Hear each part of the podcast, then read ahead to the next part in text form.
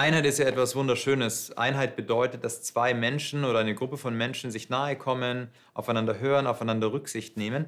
Und das ist eine Sehnsucht, die wir als Menschen haben, auch in so einer Einheit zu leben. Und trotzdem erleben wir in unserem persönlichen Miteinander oder in unseren zwischenmenschlichen Beziehungen, wie Einheit auch herausfordert, wie es gar nicht so einfach ist, zur Einheit zu gelangen.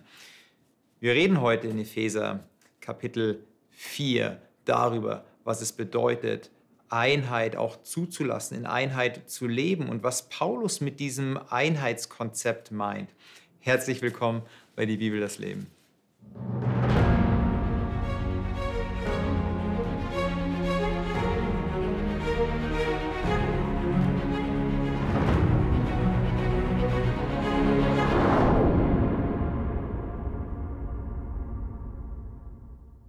Ja, schön. Wir reden heute über Einheit vielleicht aber auch in unserer Verschiedenheit, hoffentlich in unserer Verschiedenheit und kommen vielleicht auf den einen oder anderen gemeinsamen Nenner.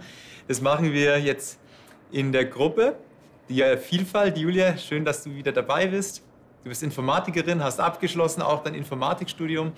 Und schön, dass du auch du da bist, Manuela, ganzheitliche Gesundheitsberaterin. Ähm, wahrscheinlich müssten wir irgendwann mal eine Sendung machen mit dir. Was ist ganzheitliche Gesundheitsberatung und was ist ganzheitliche Gesundheit? Und Lukas, auch du bist da, Theologe, Pastor, aktiver Pastor, betreust auch Kirchengemeinden. Schön, dass du dabei bist und dass wir jetzt gemeinsam wieder den Paulus aufschlagen dürfen, besser gesagt den Epheserbrief. Und Manuela, wenn ich dich bitten darf, uns zu sagen, nach welcher Übersetzung du liest, auch dann uns mit hineinzunehmen in Epheser 4, Kapitel, äh, Kapitel 4, 1 bis 16. Ich lese aus der Luther 84. Mhm. So ermahne ich euch nun, ich, der Gefangene in dem Herrn, dass ihr der Berufung würdig lebt, mit der ihr berufen seid, in aller Demut und Sanftmut, in Geduld, ertragt einer den anderen in Liebe und seid darauf bedacht, zu wahren die Einigkeit im Geist durch das Band des Friedens. Ein Leib und ein Geist, wie ihr auch berufen seid zu einer Hoffnung eurer Berufung. Ein Herr, ein Glaube, eine Taufe, ein Gott und Vater aller, der da ist über allen und durch alle und in allen. Einem jeden aber von uns ist die Gnade gegeben nach dem Maß der Gabe Christi. Darum heißt es in Psalm 68, 19, er ist aufgefahren zur Höhe und hat Gefangene mit sich geführt und hat den Menschen Gaben gegeben. Dass er aber aufgefahren ist, was heißt das anders, als dass er auch hinabgefahren ist in die Tiefen der Erde? Der hinabgefahren ist, das ist derselbe, der aufgefahren ist über alle Himmel, damit alle damit er alles erfülle. Und er hat einige als Apostel eingesetzt, einige als Propheten, einige als Evangelisten, einige als Hirten und Lehrer, damit die Heiligen zugerüstet werden zum Werk des Dienstes.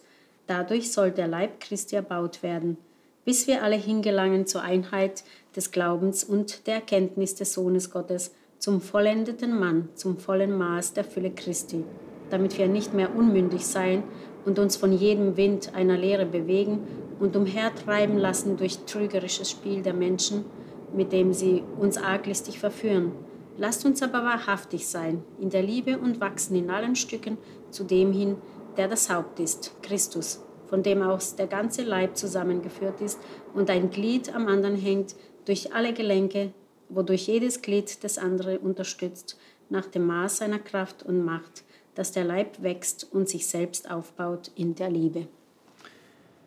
Wir sind uns jetzt so im zweiten Teil schon von diesem Epheserbrief. Wir haben ja vorher die letzten Wochen den, vor allem diesen Lobpreis, diese Gebete von Paulus gehabt, wo er ganz deutlich den Finger auf diesen, auf diesen Gott legt oder auf diesen Gott zeigt, wer dieser Gott ist, was das Geheimnis dieses Gottes ist, was er mit den Menschen vorhat. Die Herrlichkeit Gottes beschreibt er, die Kraft Gottes beschreibt er. Er hat da Superlative und auch eine ganz große Theologie gebaut, wie er Gott beschreibt. Und jetzt sind wir, jetzt sind wir im zweiten Abschnitt. Jetzt wird es auf einmal sehr persönlich und praktisch. Also ist wichtig, dass wir das Buch nicht einfach irgendwo aufschlagen, das Epheserbuch, und sagen, jetzt lese ich mal einfach Kapitel 4, oh, okay, so ermahne ich euch. Dann habe ich den ganzen Unterbau nicht. Den Unterbau hatten wir jetzt von Paulus gelesen, die Kapitel vorher, wer dieser Gott ist. Also aus der Begegnung mit Gott heraus kommt jetzt auch dieser persönliche Zugang, den Paulus hier ähm, beschreibt. Und es ist interessant, dass er da auch ein kleines Zahlenspiel macht, dieses ein Leib, ein Geist, ähm, dieses ein. Es kommt siebenmal vor. Also es ist schon so eine biblische so eine biblische Zahl, die wir so kennen, ja, und auch eine, ähm, eine Zahl, die ja ähm, die, die, die irgendwo Gott uns repräsentiert. Er beginnt mit dieser Ermahnung und sagt, die Ermahnung verbinde ich, dass ihr eurer Berufung würdig lebt. Was ist denn die Berufung, der wir würdig leben sollen? Also zu was ist denn hier die Menschheit oder wir, wir Heidenchristen, zu was sind wir denn berufen? Also mir kommt sofort der, der Satz von Jesus in den Sinn, wo er seinen Jüngern sagt, ich nenne euch nicht mehr Diener, sondern Freunde. Mhm. Also wir sind berufen in die Nähe Jesu und berufen nicht ihm als Diener zu folgen. Vielleicht müsste man das jetzt voraussetzen. Erstmal, wir sind berufen in die Nähe Gottes und seine Nachfolger, seine Kinder zu sein. Ähm, aber tatsächlich geht das für mich dann eben den Schritt sogar noch weiter im Sinne von, wir sind berufen, nicht einfach nur irgendwelche Sklavenknechte, Diener zu sein, sondern auch Freunde Gottes. Mhm. Und das ist für mich eine sehr wertvolle Berufung, mhm. Freund Gottes zu sein, Kind Gottes zu sein. Also berufen zur Familie? Zur Familie. Ja, ja. dazu zu hören. Mhm. Paulus sagt ja auch in, in Epheser 1, Vers 18, ähm, er gebe euch erleuchtete Augen des Herzens, damit ihr erkennt, zu welcher Hoffnung ihr von ihm berufen seid. Ja? Also wie reich die Herrlichkeit seines Erbes, also da sind wir wieder mit Familie, ja? ja. wie reich die Her äh, Herrlichkeit seines Erbes für die Heiligen ist. Also äh, das ist so die Hoffnung, die Hoffnung auf das Erbe, das ist die Berufung, aber wie kann ich denn dann bitte schön dem würdig oder unwürdig leben. Wie muss denn das dann ausschauen, wenn ich in die Familie reingerufen bin und in diese Hoffnung hier hineingerufen bin? Ich darf Anteil haben, Erbe haben. Das ist ja was Wunderschönes. Ist auch ganz selbstverständlich, dass ich darin lebe. Und er sagt, nein, ihr sollt da würdig drin leben, zu dem ihr, mit, mit der ihr berufen seid. Oder du kannst ja auch, umgedreht, unwürdig leben. Wie, wie, äh, wie, wie lebe ich denn würdig oder unwürdig? Naja, ich kann zur Stärkung von einer Familie beitragen oder ich kann sie schwächen oder Probleme verursachen. Okay, wie, wie, wie, wie mache ich das? Wie, wie, wie, wie schwäche ich eine Familie? Ist das Band der Liebe nicht stark genug, dass ähm, das alles aushält? Oder äh, wie, wie schwäche ich eine Familie? Oder besser dann auch gesagt, wie stärke ich eine Familie? Also ich bin ganz mit dir. Also ich kann mir vorstellen, dass äh, Paulus hier zu den Christen, die aus Juden und Heiden Christen geworden sind, die womöglich auch in einer Gemeinde in, in Ephesus waren. Mhm. Und jetzt spricht er, ihr wisst ja, ähm, die Auserwählten waren ja die Juden, ihr seid jetzt die Heiden und aus euch zusammen ist jetzt, sind jetzt Christen geworden. Mhm. Und diese Christen sollen, also auch zu den Heiden vor allem, ihr dürft auch ruhig euch zu dieser Familie dazugehörig wissen und glauben, denn ihr seid ja auch zur Erlösung berufen. Und deshalb sagt er jetzt, egal ob ihr Heiden seid, ob ihr Juden seid, ihr seid jetzt alle eins in Christus, ihr seid jetzt Christen und ihr dürft einen Herrn haben, ihr dürft einen Glauben haben, ein Leib sein als Gemeinde. Mhm.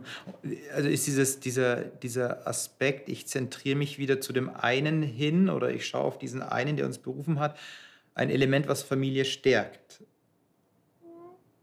Ja. Gelingt es so leicht? Also ich nehme es jetzt ganz praktisch, weil ich finde es schön, dieses Bild der Familie, was du aufmachst, was ja auch Paulus hier durchaus bespricht. Ähm, ich habe zwei Kinder und, also meine Frau und ich haben zwei Kinder, so muss ich es der Vollständigkeit halber sagen. Ähm, und wenn ich mir so vorstelle, okay, ähm, meine Kinder verstehen sich nur dann gut, wenn sie immer wissen, ich bin ihr Papa. Ist das, ist das wirklich so? Ist es nur wirklich dieses eine Element zu wissen, ja, wir sind von einem wir, wir stammen von einem Vater ab. Natürlich leih dir meine Puppe, gerne. Natürlich darfst du hier ähm, von meinen äh, Lego-Sachen spielen, weil wir haben ja einen Papa. Ist es das eine Element oder sind da noch, äh, gibt es da noch so einen Vorderbau? Also ich stimme dir schon zu, irgendwie, dass wir von einem Papa kommen, ist schon entscheidend. Das ist so die Grundverbindung. Aber gibt es da noch, gibt's da noch so die eine oder andere Zwischenstufe, die da helfen? Sicherlich. Also gerade wenn wir dieses Bild weiterführen, dann ähm, helfen ganz praktisch erf gemeinsame Erfahrungen, gemeinsame Erlebnisse, gemeinsame vielleicht auch Ziele und Motivationen, mhm. äh, wo man vielleicht hin will, was man erleben will mit der Puppe oder wie auch immer das dann ist. Ähm, Aktuelles Beispiel. Ja, also da, da hilft es doch, wenn man erlebt hat, okay, wenn ich meiner Schwester die Puppe gebe, dann gibt sie mir die wieder heile zurück. Mhm, mh. Wenn ich das nicht erlebe, dann wird die Wahrscheinlichkeit geringer, dass das funktioniert. Mhm. Ähm, das heißt, ich kann auch mit meinem Verhalten dazu beitragen, dass das funktioniert, stärken, mhm. oder dass es nicht funktioniert, dass ich es schwäche. Ja. Ja. Und das ist weit mehr dadurch, als jetzt nur zu wissen, ja, der Papa hat mir die mal geschenkt oder der Papa ist irgendwo da, sondern ich erlebe was, ich bin selber Teil davon und kann es selber gestalten. Mhm. Du kannst selber, ja, du hast selber auch da deine Verantwortung, auch das. die du dann übernimmst. Paulus sagte hier, ähm, gibt dir noch drei Aspekte dazu, drei beziehungsweise vier oder fünf, ja, in aller Demut. In Vers 2 steht es, also, dass wir ähm, würdig leben, mit der ihr berufen seid, in aller Demut und Sanftmut in Geduld sind es Aspekte, die total ausreichend sind für eine, für eine gute Beziehung? Es heißt ja noch, ertragt einander in, in ähm, den anderen in Liebe, da kommen wir auch gleich ähm, drauf. Aber Demut, Sanftmut in Geduld. Demut, Sanftmut, Geduld. Sind es Aspekte, wo er sagt, ja, ähm, damit können wir was anfangen, so kann Beziehung funktionieren oder ähm, fehlt euch vielleicht da doch auch noch ähm, etwas? Also Demut, Sanftmut, Geduld, Liebe, das sind alles Frucht des Geistes, nennt er ja in Galater 5. Ähm, also zu einem sagt er, ihr seid berufen, ihr seid würdig, ihr dürft zusammen sein als eine Familie, aber denkt dran, ohne Demut, ohne Sanftmut, ohne Geduld, ohne Liebe könnt ihr euch nicht ertragen. Mhm. Und deshalb braucht ihr den Geist Gottes. Mhm. Also es ist auch wieder dieses Eine. Also das ist schon so, wir sind von einem, wir stammen von einem Vater ab, aber dadurch, dass wir zusammengehören, können wir auch ein gewisses Verhalten ähm, ja, an den Tag legen oder können wir uns auch verhalten, aber nicht, weil wir jetzt dazu gezwungen sind, sondern weil da eine andere Basis da ist. Du redest von dem Geist. Der Geist, der spricht uns ja in Epheser die ganze Zeit an. Also Paulus spricht, muss man fast mal zählen, ja, wie oft dieser Geist jetzt hier schon erwähnt wurde in Epheser, aber in jedem Kapitel mindestens zwei, dreimal, dass der Geist vorkommt. Und es ist auch das Interessante, dass Paulus, und das hatten wir in der allerersten Sendung, dass Paulus die ähm, Epheser fragt, seid ihr mit dem Geist getauft? Habt ihr schon die Geistestaufe empfangen? Und sie sagen, ja, Heiligen Geist, wer ist das? Also wissen erstmal gar nicht. Und dann, dann legt er ihnen die Hände auf. Sie werden nochmal getauft. Mhm. Er legt die Hände auf und sie empfangen den Geist, reden in Zungen, reden ähm, in fremden Sprachen. Ähm, es kommen übernatürliche Zeichen und Wunder. Aber eigentlich, wenn, wenn ich dich jetzt hier nehme, Manuela, beim Wort, ist ein Wunder auch, dass der Geist sagt, du kannst in Einheit leben ja. Äh, eine Frucht des Geistes. Dieses, dieses Wort Demut, relativ altes Wort, Könnt, schlüsseln wir kurz mal auf. Was, was ist Demut? Es gibt auch so eine Demut, ich ertrage einfach so, ja, die sollen ruhig auf mir rumtrampeln. Ich ertrage alles in Demut. Ist das Demut oder was ist, was ist Demut? Sich selbst auch mal zurücknehmen zu können für, für den anderen. Gerade bei Geschwistern zum Beispiel. Das ist so dieses typische, der letzte Keks und äh, beide Geschwister wollen den Keks und stürzen sich irgendwie drauf. Mhm. Aber dann mal sagen zu können, okay, ähm, vielleicht willst du den Keks gerade so noch dringender als ich, deswegen nimm du ihn jetzt so. Mhm. Mhm. mhm. Äh, Demut, wenn man das Wort nimmt, das altdeutsche, althochdeutsche Wort, dann heißt es so Mut zum Dienen. Hat sowas, ja, ich sehe den anderen höher als mich selber ich bin bereit, von mir selber weg, auch von meinem Bedürfnis, was du sagst, spannend. Ich bin bereit, auch mal von meinem Bedürfnis wegzuschauen und lass mal das Bedürfnis des anderen zu. Okay, das ist schon mal eine große Aufgabe hier. Also, ihr seid berufen, lebt würdig in aller Demut. Also habt den Mut zum Dienen. Habt mal Mut, den anderen anzuschauen und zu sehen, was sein Bedürfnis ist. Was ist Sanftmut?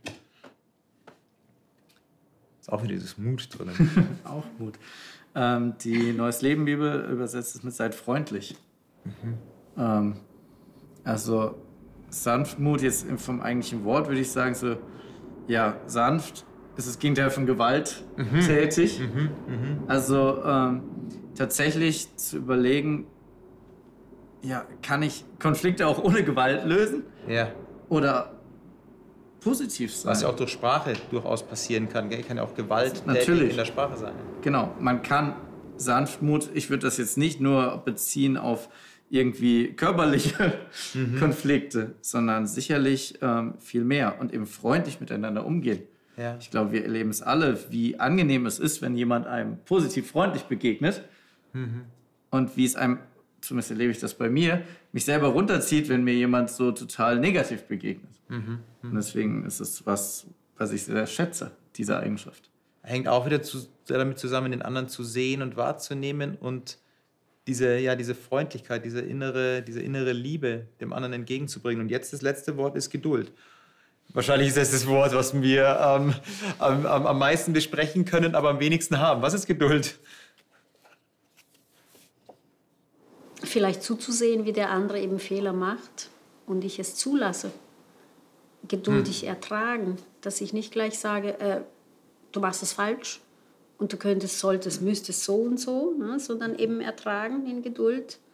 Lass ihn einfach mal auch selber wachsen. Er muss ja nicht den gleichen, ähm, egal ob vom Alter oder wie auch immer, jeder wächst, jeder Mensch wächst und da kann ich nicht äh, von jedem erwarten, dass er jetzt und gleich sofort alles. Ähm, Ja, und so dieses Ertragen, geduldig, lass den anderen so, wie er ist, gib ihm die Chance zu wachsen.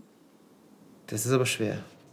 Das ist aber schwer, ne? Äh, Hängt übrigens mit dem Wort zusammen, wenn man auch wieder diesen Ursprung nimmt von ähm, ähm, tolerieren, hängt, hängt mit, mit Demut zusammen. Also tolerare, ich ertrage, ich dulde den anderen und äh, nicht vielleicht, ich akzeptiere alles, was, was er macht und ich finde es gut und so weiter, sondern ich, er darf sein, er darf erstmal sein. Ertragt eine den anderen in Liebe. Ertragen, ich habe mal nachgeschaut im Griechischen, dieses Wort, was dort steht, gebraucht Jesus übrigens auch. Und zwar für seine Jünger. Er sagt zum Beispiel, als seine Jünger, als er auf dem Berg der Verklärung ist, mit drei seiner Jüngern und unten im Tal ist dieser Junge, der, der einen, einen Geist in sich hat, so heißt es, der ihn ins Feuer wirft und die Jünger versuchen, diesen Geist auszutreiben und es gelingt nicht. Und dann kommt der Vater ganz verzweifelt zu Jesus und dann wendet er sich zuerst zu den Jüngern und sagt, wie lange soll ich euch ertragen?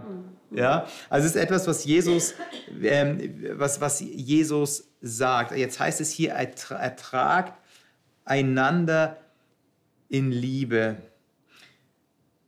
Ist das denn etwas, dieses Ertragen einander in Liebe überhaupt etwas, was im Zwischenmen- zwischenmenschlichen Miteinander möglich ist? Also in der Familie vielleicht ja, vielleicht, hoffentlich. Äh, Daher hat es wirklich mit Ertragen zu tun. Aber jetzt gehen wir mal ein bisschen weiter. Was ist so das Nächste? Ähm, jetzt seid ihr in der Kirchengemeinde alles. Wahrscheinlich ist so die nächste familiäre Größe außerhalb eurer leiblichen Familie eure geistliche Familie. Ertragt einander in Liebe. Ist es in der geistlichen Familie möglich oder ist es ähm, einfach nur eine schöne, nette Wunschvorstellung, die Paulus seelsorgerlich hier empfiehlt?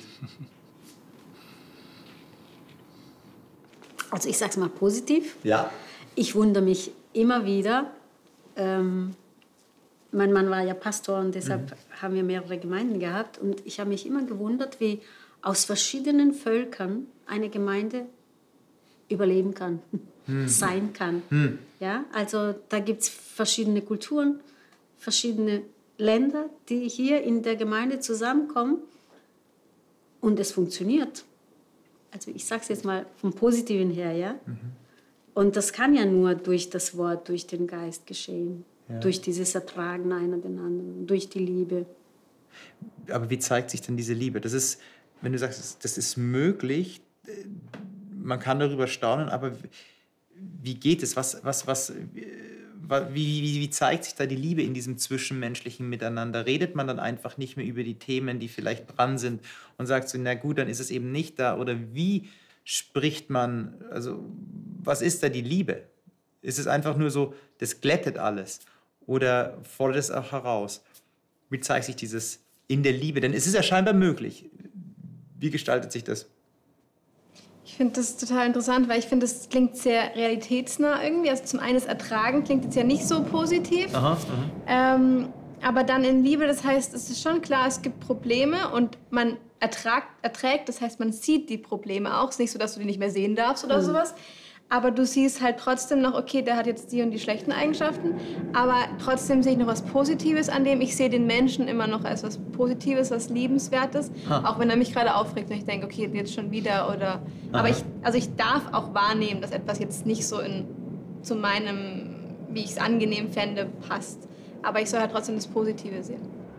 Also ist die Liebe so ein tiefes Bejahen des anderen? Mhm. Also du darfst, Liebe sagt so, du darfst sein, auch wenn du anders bist als ich. Mhm. Vielleicht, wir hatten letzte Woche darüber geredet, dass sie eingewurzelt sein sollen in Kapitel 3, Vers 17, dass ihr eingewurzelt seid in der Liebe. Oder gegründet und eingewurzelt seid in der Liebe. Also ist es dann etwas, wozu sich der Mensch gar nicht so zwingen muss, sondern was so hindurchfließt? Wie ist eure Erfahrung? Merkt ihr, seitdem ihr, seitdem ihr so diese, diese, diese Begegnung mit Jesus Christus hattet, und Jesus Christus wird hier sehr radikal. Gott, sein Plan, sein Geheimnis wird hier von Paulus absolut radikal formuliert. Dass dieser radikale Gott euch in eurem Leben so intensiv begegnet, dass ihr sagt, ja, wir sind eingewurzelt in seiner Liebe und wir können auch uns so in dieser Radikalität, positiv jetzt, ja, in dieser positiven Radikalität begegnen? Oder gibt es ja doch noch dann ein bisschen Wachstumsspielraum? Du, du, du liegst im Wachstumsspielraum? Ja, auf jeden Fall Wachstumsspielraum. Ich denke auch, es, man hat auch Phasen oder Tage, da geht es irgendwie besser, da geht es einem selbst gut oder sowas. Mhm. Und dann, wenn dann einer einen nervt, dann denkt man, ja, okay, es ist okay, das, der hat auch einfach sein Päckchen so. Und dann gibt es Zeiten, da denkt man wieder, okay, jetzt, hab, jetzt war ich wieder viel zu schnell wütend mhm. oder habe mich mhm. geärgert oder so. Und warum ist es so tagesformabhängig? Ist es keine Grundkonstante? Ich pflichte dir bei, weil mir geht es ja ähnlich. Warum ist das nicht so eine Grundkonstante des Lebens? Also, dass man sagt so, ich kann hier äh, auf diese Konstante zugreifen und die ist immer verfügbar, sondern äh, mal so eine Wellenbewegung. Also wir sind ja nie gleich, ja. Ähm, und, und, und Gott ist hier so, ruht in seinem Sein und er ist, ist so einfach. Warum nicht wir, obwohl wir doch mit ihm ähm, erfüllt sind oder mit dem Geist erfüllt sind. Woran liegt das? Was würdet ihr sagen? Ich würde sagen, weil wir immer noch Menschen sind. Also wir sind noch nicht irgendwelche Heiligen im Himmel, die äh, drei Zentimeter über dem Boden schweben. Hm. Auch oder vielleicht manchmal erst recht nicht in der Gemeinde. Hm. Ähm, sondern wir sind hier als Menschen und wir dürfen all diese Sachen noch lernen. Mhm. Ähm, und wir sind noch nicht komplett in Sanftmut. Wir sind noch nicht komplett in Geduld. Hm. Und in der Liebe auch noch nicht. Da gibt es noch Wachstumsspielraum nach oben. Und deswegen ist es eben auch so, dass es diese Wellenbewegungen und Phasen gibt in unserem Leben. Hm. Und natürlich ist der Wunsch und der Anspruch, dass es mehr und besser wird. Aber ich glaube, solange wir hier auf der Erde leben, ist es schon sehr herausfordernd, jetzt alles Negative abzulegen und nur noch der perfekte Mensch zu sein. Also ja. funktioniert nicht. Ja, ja, ja. Und jetzt stell, stellt euch mal vor, es, wir wären so. Wer würde sich da wohlfühlen? Hm. Da fühlt sich doch keiner wohl. Und so merken wir, wie du sagst, auch wir sind Menschen und wie sollen wir uns sonst ertragen, wenn wir eh alle perfekt sind, wenn wir eh alle... So da muss man nicht mehr ertragen, dann ist eh der Haken an jedem dran. Aber ne? dann stimmt auch was nicht. Dann spielen wir das vor, dann sind wir nicht authentisch, weil wir eben Menschen sind mit Ungeduld und Sanftmut. Ja? Ja, ja. Also wir sind wahrscheinlich eins in dem Wachstum. Also alle sind eins in dem Wachstum. Die Frage ist halt immer, ja, wann ist denn dieses Wachstum zu Ende? Und äh, wir merken, da gibt es immer wieder Potenzial. Also wir, wir, wir haben ja nicht mal immer die gleiche Situation, die uns begegnet. Und wir haben dann in unterschiedlichen Situationen Geduld zu lernen. Wir haben noch nicht immer den gleichen Menschen, auf den wir aufeinandertreffen. Irgendwann haben wir mit einem Menschen zu tun, wo wir sagen, den haben wir noch nie begegnet, die sind wir noch nie begegnet, dem Menschentyp. Mhm. Und wir müssen gerade lernen, was es bedeutet, demütig zu sein und ihn zu sehen oder, oder ähm, sanftmütig mit dieser Person umzugehen. Also wir sind ja nicht die Fülle von allen Erfahrungen, die wir ähm, noch machen werden. Und ähm, hier sagt aber Paulus nicht nur, dass wir einander in, äh, den anderen in Liebe ertragen können, was ich auch finde oder sollen, was ich auch ganz schön finde, dass es so ein Wechselspiel ist, einer den anderen. Also es ist nicht immer nur eine Einbahnstraße. Ertragen ist keine Einbahnstraße, sondern ist ein ein, ein, ein Wechselspiel und sagt dann, seid darauf bedacht zu wahren, die Einigkeit im Geist durch das Band des Friedens. Jesus spricht über die Friedenstifte, die er selig preist und sagt, es sind, ähm, dass, dass diese Friedenstifte ganz wichtig sind. Aber er sagt, es gibt eine Einigkeit ähm, im Geist durch das Band des Friedens. Wie sieht denn diese Einigkeit aus? Wir sind ja oftmals nicht einer Meinung.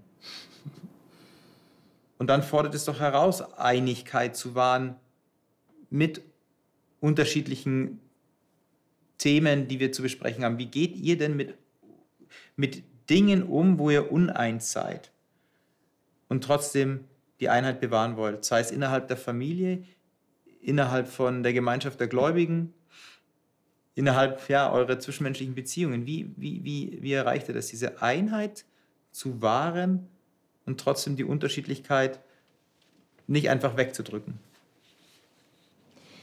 Also ich glaube, man kann sich auch einig sein, sich uneinig zu sein.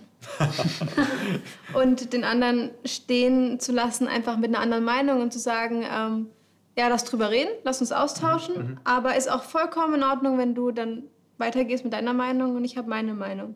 Mhm. Mhm. Und ich denke, es ist was ganz Wichtiges im Miteinander auch. Mhm.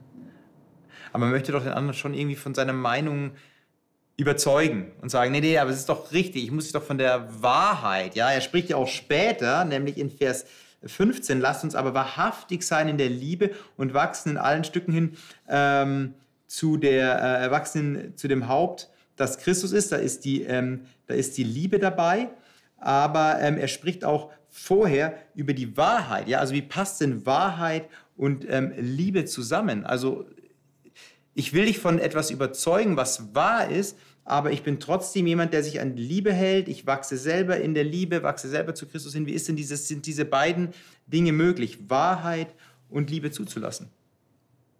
Ohne jetzt zu sagen, ja, wir, wir lassen einander einfach stehen, du gehst deine Wege und wir reden halt jetzt nicht mehr so häufig miteinander, sondern sich trotzdem noch wirklich zu begegnen. Ich glaube, es hilft erstmal grundsätzlich die Sache vom Menschen zu unterscheiden mhm. äh, und nicht sofort beides parallel zu sehen. Mhm, mh.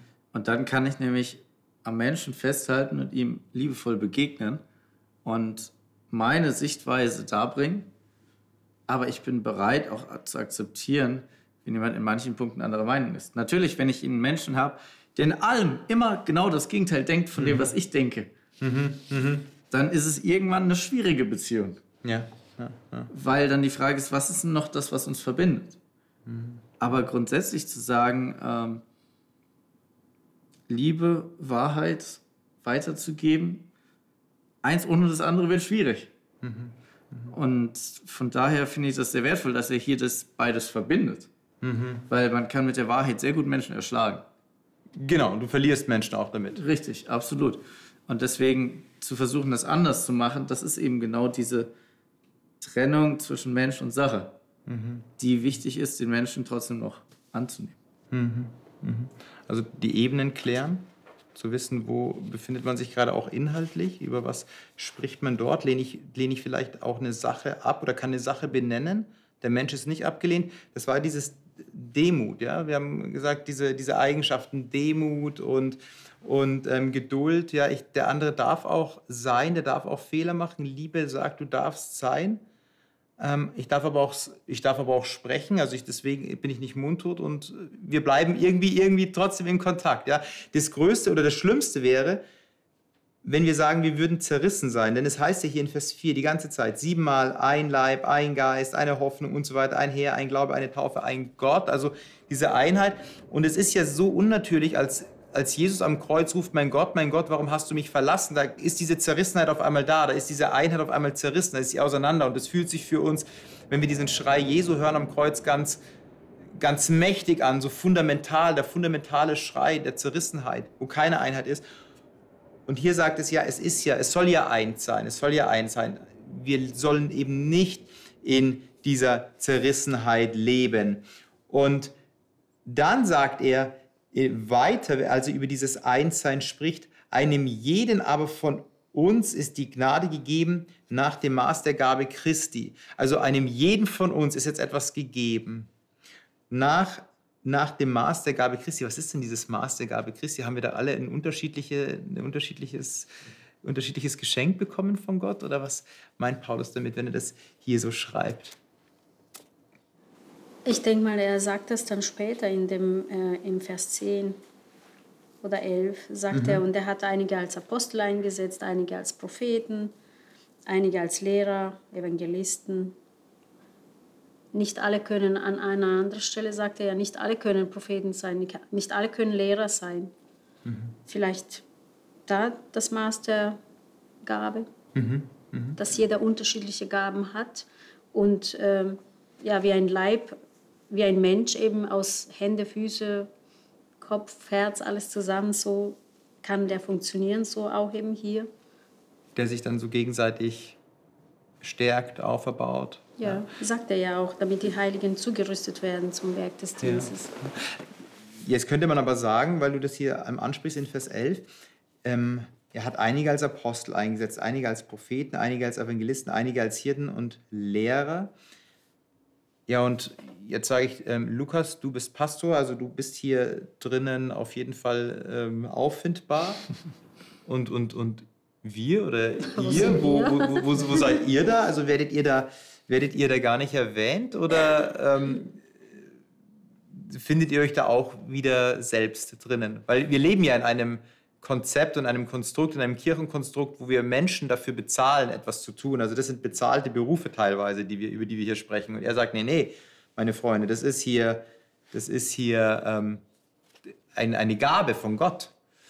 Also wo finden wir uns da wieder, wenn wir jetzt gerade nicht hauptberuflich Pastoren sind oder Pastorinnen sind? Oder nicht Apostel und Apostelinnen? Naja, wenn ich jetzt den Vers äh, so nehme, wie er da steht, zugerüstet werden zum Werk des Dienstes, dienen kann ja jeder. Ob ich für jemand äh, anderen bete, was für Bitte ist, oder eben jemandem helfe, für jemand das bin, gehört ja auch dazu, mhm. Mhm. zu diesem Werk des Dienstes. Mhm. Also du würdest es noch weiter fassen? Es geht um den Dienst, also in Vorder-, ähm, im Vordergrund um den Dienst den man tun ja. kann?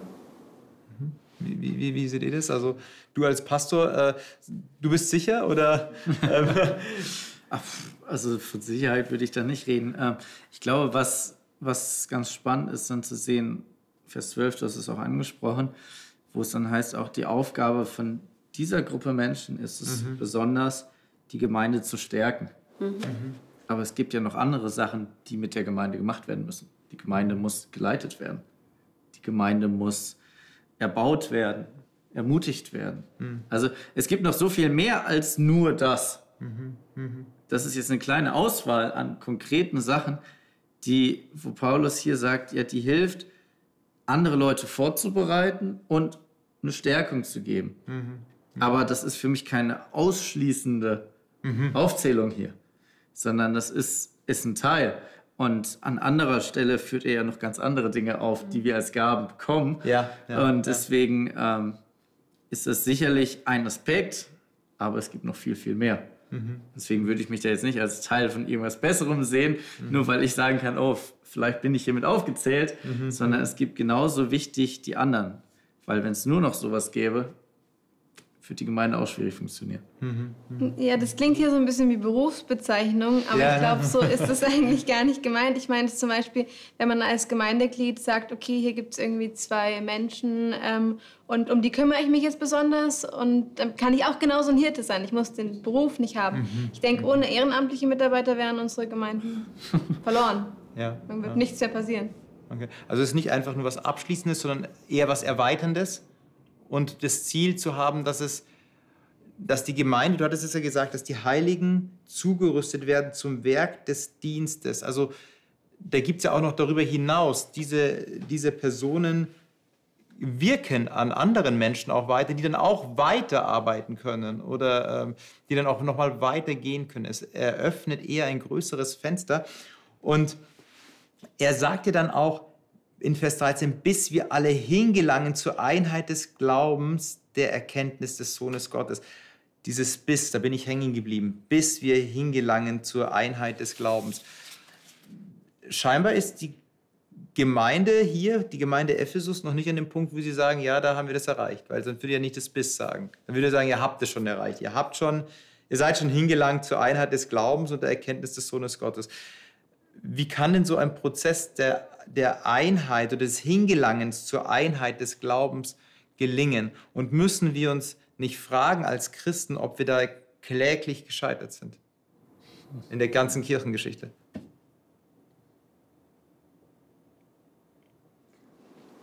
Also ich würde, ich würde sagen, diese Einheit des Glaubens ähm, und der Erkenntnis des Sohnes Gottes bedeutet nicht, dass wir uns über irgendeine Theologie streiten, so lange, bis wir alle gleicher Meinung sind, mhm. sondern dass wir alle erkennen, wer der Sohn Gottes ist und wer wir sind.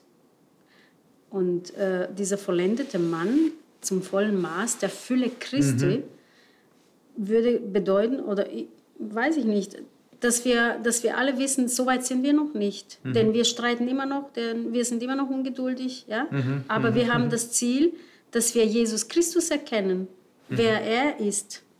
Und dann macht uns das demütig. Und dann ist es einfacher, uns anzunehmen.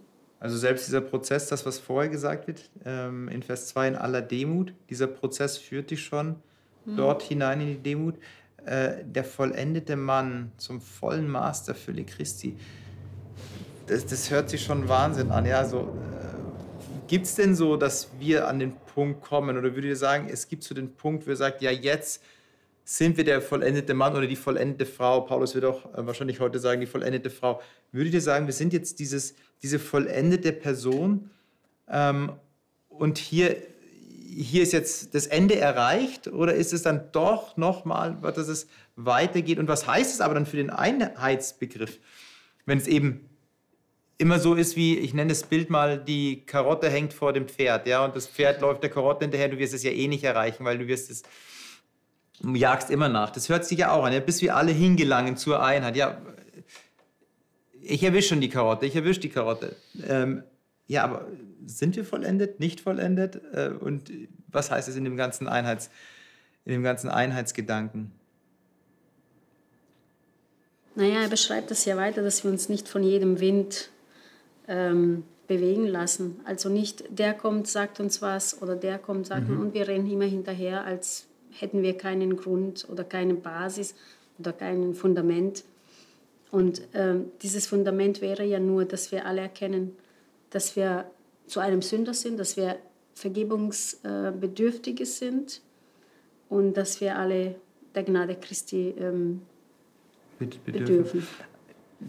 Wenn du das so sagst, dann ist es eine sehr schöne, eine, eine sehr schöne Basis von Glaube und Theologie.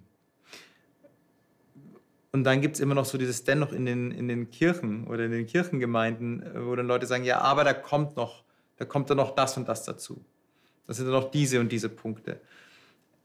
Ja, Paulus sagt ja in Philippa, glaube ich, war das irgendwo, wo er sagt, ich meine, ich habe es erreicht.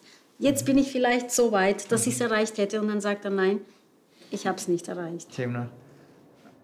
Also die, die Christen sind immer noch nur Nachjagende. Ja, das wird, glaube ich, auch so bleiben. Und ich glaube, das ist sogar wichtig. Ja. Also wenn man sich zufrieden gibt mit dem Status quo, dann kommt man nicht mehr weiter.